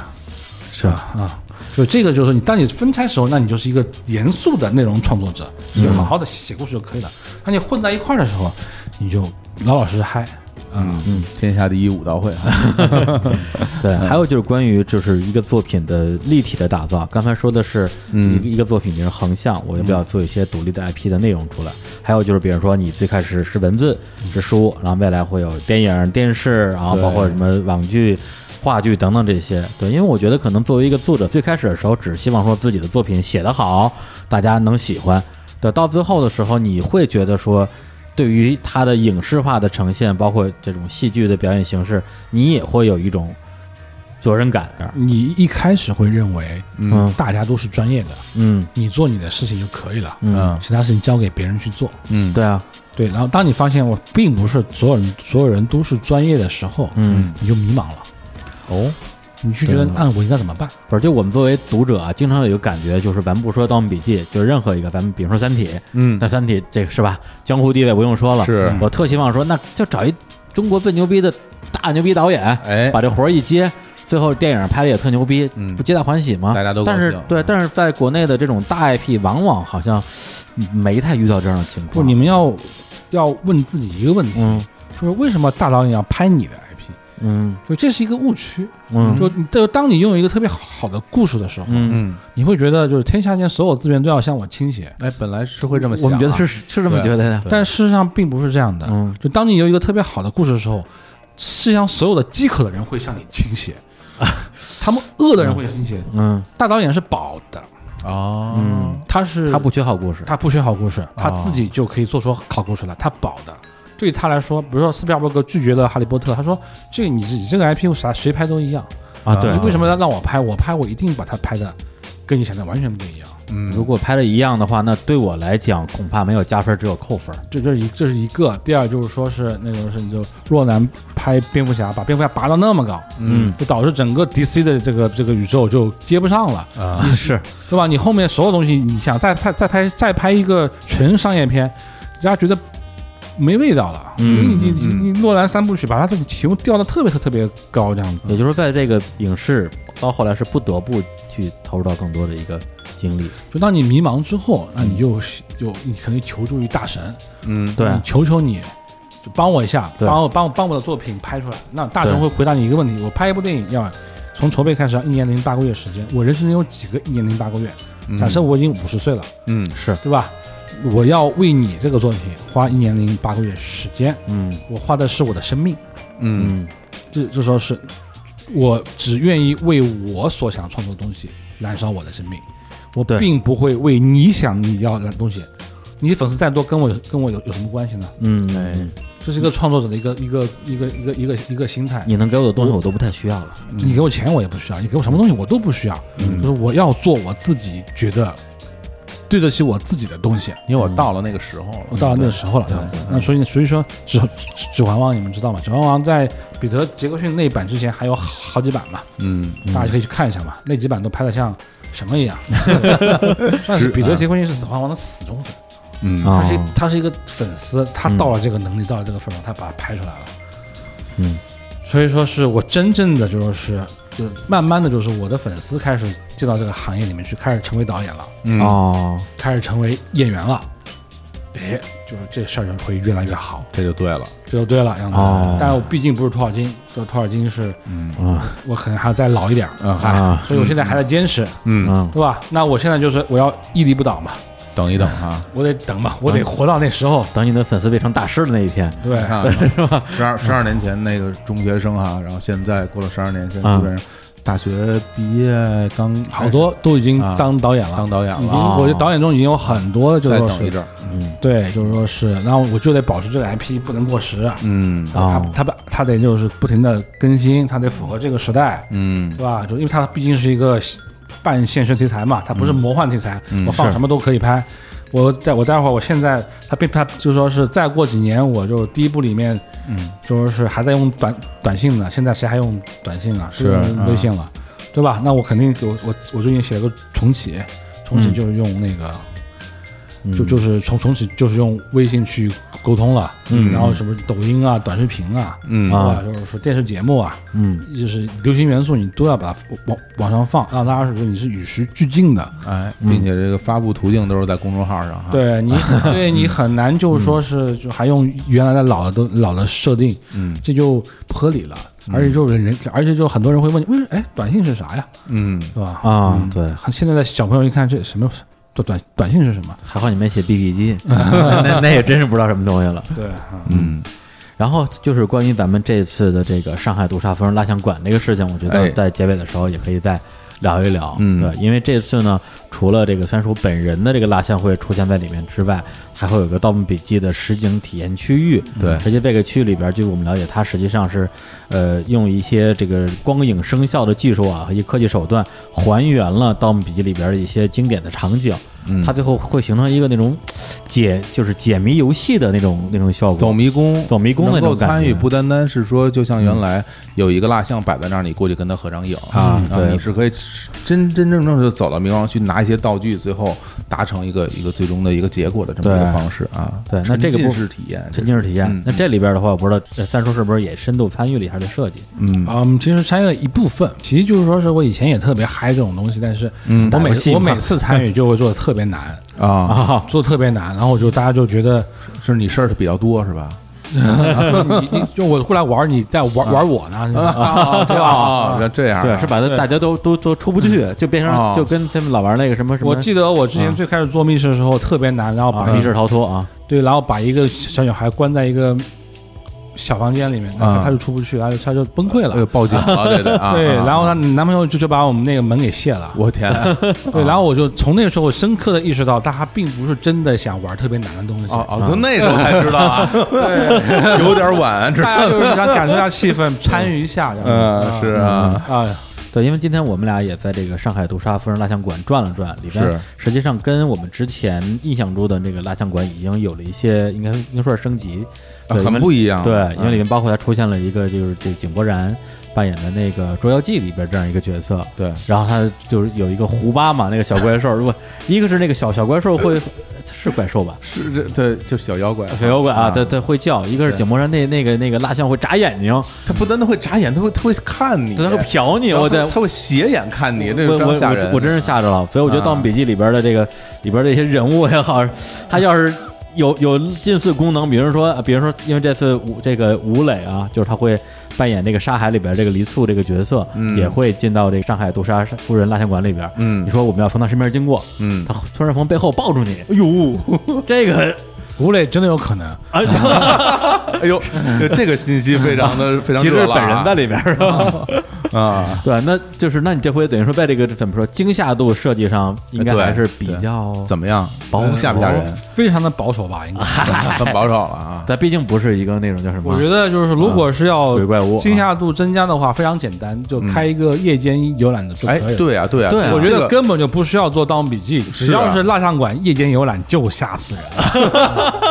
对，不管是谁啊，谁的蜡像在里边都很吓人哈。那这次这个垃圾馆里边，就是呃你自己的一个个人形象，其实是哎会出现在这个迷宫的这个终点的部分，出现在这个无山居的部分，相相当于是把前边的这个谜啊，就是相当于解谜的过程都完成之后啊，最后这个故事的什么叫什么始作俑者三叔出现跟大家告 别，见个面，啊对这样一个设计是吧？嗯，是，但是我现在很惶恐，啊，为什么呀？哎怎么说呢？因为我在做那个蜡像的时候，我是重感冒，啊重感冒，然后我量身时间特别长，所以我最后笑的时候没笑开，啊所以呢，所以就是有一种半笑不笑的这种皮状态笑肉不笑是吧？就是这种尴尬，哦， 大笑是吧？对，啊有这有一种尴尬的状这态，哎太期待了，所以我这个就、啊 有点惶恐。嗯那对那个那个蜡像是在七月三十一号的时候会有一个正式的揭幕，对然后到时候大家如果有机会在现场的话，也可以共同见证这个三叔的尬笑，对半半笑不笑的 三叔的这个形象出现。不会拿眼睛瞟我吧？ 哦，对，那他眼睛会动，对我会会不这会太吓人了？ 不会不会，我那个没那么贵啊。哎呀，行，那也非常感谢三叔今天啊，这个做客日坛公园啊，是感谢上海杜莎夫人蜡像馆啊，促成了我们这次的聊天儿。其实今天中午在我们吃饭的时候，三叔聊到有一个细节让我印象特别深，就是他那时候玩游戏嘛，然嗯后也不知道为什么那时候大家老能在地上捡到钱，那对啊，对，就是 就聊到我们说，哎，是因为出去到，因为家里买不起游戏机，要到外面游戏机店去玩儿。就是对花钱去玩一个小时、两个小时，对，，然后但是那个钱也没有，没有啊，就到处去捡钱， 对。那还能捡到，我记得我上中学的时候经常捡到钱，嗯不知道为什么啊。我对我记我记得我捡到过两次特别大的钱，一个是十块钱，一个是五块钱，那巨啊那款巨非款。巨款啊巨巨巨款款就巨款。一一般我都捡到什么五毛啊，你我我都捡到五分，五分是吧那时候那时候哪有有五毛啊？就没有毛的硬币，对就就纸币嘛不是，。我那时候就老在游戏游戏机不是厅，你还能捡到硬币啊？我一般都捡到纸币，能看见。我都是在游戏机厅，然后呢，就是恨不得就趴地上就看，哎呦，这有没有钢镚儿那你 种。你拿这偷的 吧？这是捡捡捡啊啊！结果虽然说他捡到一个钱之后，他的反应是什么呢？就是首先这钱我没有一次性把它花光，是但是又不能带回家，带回家有危险。嗯，不，你要这么说，我啊像在路口等待失主，等了两天到三天， 失主没有回来的情况下哎哦，我最终要交给警察叔叔这样啊子。但是我在路过了那个游游戏厅的时候嗯，啊然后就是突然间被那个邪恶的游戏厅所吸引，然后 最后没有控制住自己，这这个就是政治比 较正确。我们要是这么说的话，咱们之前聊的都推翻了。 对，而且最关键的是，他没有在游戏厅花完的钱，是他找了块砖头 砸到了土里， 砸到的土里。嗯，对，这就是我觉得这就可能他最开始创作这个《盗墓笔记》的一个啊一个想法的雏形 吧，奠定了未来的基础。嗯对对对，因为那时候钱真的就不敢往家里带，嗯，所以你没法解释钱从哪儿来的这样是子。对，那你就而且就是说你也不想让你父母知道你是拥有可以自己去打游戏的一个对，能力的。嗯啊，所以你就把钱埋在那个砖头下面，就埋、就埋埋在下面，然后每次用完钱零钱找回来，你还得往往下面塞啊啊！对，所以这个藏宝跟寻宝的过程啊，也这个构建了你之后的就你对于就是半那生对于那块区域每一块砖头的形状都非常了解，哎呀，你看看啊，绝不会认错啊。对，对啊你不会认那个的啊、然后还有还有很多时候是用放藏在墙缝里面，我经常藏在墙缝里。嗯是吧？啊对，然后呢，那块墙你必须得记得很清楚，呃恨不得有时候会在离它远一点的地方做一个记号，离离得近了会被别人发现。嗯哦，你还收需要做记号因。为我 记不住，你 有不行有时候会记你不住 行，你不行，你你对钱还不是特别的不是真爱是吧？ 对，嗯，对，所以说这个什哎么三岁看老啊， 对，从那个拿砖头藏钱啊，就嗯由此可见，他未来创作这个作品嗯是有根源的。嗯，所以今天这个节目呢，反正可能聊这个作品本身的部分会少一些，更多的还是聊三叔之前受到很多的作品的影响，以及对他后来对，呃，他对未来的这个 IP 帝国的一个架构的想法吧。是呃，也不知道有没有满足到啊这个《盗墓笔记》的这些老读者啊是。但我相信，比如说对于日坛公园的听众，之前对于《盗墓笔记》这个 IP 没有那么熟悉的听众来讲的话，嗯也许是一个了解三叔这个人的很好的一个机会。嗯，一个契机。哎，呃，那么最后再说一下，在哪里可以收听到我们这期节目呢？哎对，包括我们的一些主流的播放平台，像嗯苹果的播客 Podcast，对喜马拉雅、网易云音乐啊、荔枝 FM、蜻蜓 FM。QQ 音乐以及市面上几乎所有的这种音频播放平台，对，然后呢，日坛公园的微博账号就是日日坛公公园啊，谈话的谈，嗯微信公共账号也是日坛公园。同时，日坛公园还有自己的 QQ 听众群和微信听众群，嗯加群的方式呢，都在我们微信公众账号的每次节目更新的推送的最下面，对，会告诉你进群的方式。是的，也欢迎大家来踊跃加入我们这个大家庭。那行，那就再次感谢三叔。那最后我们要不要放首就是之前《盗墓笔记》的电影版的这个歌？这个啊，是吗？哦，是吗？可以啊吗？可以行可以可以吗啊，是是电影版还是还是还是电视剧版？这太羞耻了。怎么说？羞耻 play 来，我们来一下啊！啊哦，你自己上的这段不能剪啊，哦不，这段不剪，我还要重说一遍。不用重说，挺好哎，的。我声音好听吗？没有。呃行，那我哎们回头就放一下这个三叔本 人，本人演唱的版本的这个好电影的宣传曲，太来期结束待了这期的节目，嗯，那就跟大家说再见。拜拜。拜拜，各位，拜拜嗯拜拜。开始迷雾散在深海，照片落尘埃。线索断断续续，灰色难猜，被假象覆盖。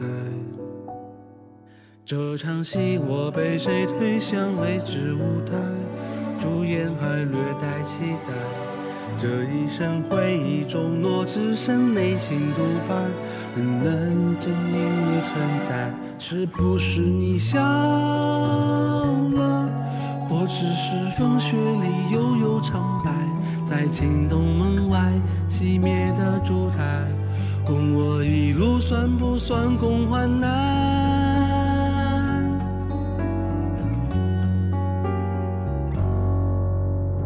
最不该是我天真，骗去猜这场疑问，透不过命运的齿轮，读你的眼神，招致结局如我断开的掌纹，情愿彼此是路人，终好过最后你转身这般残忍。仍是我一人，却模仿着谁的口吻啊。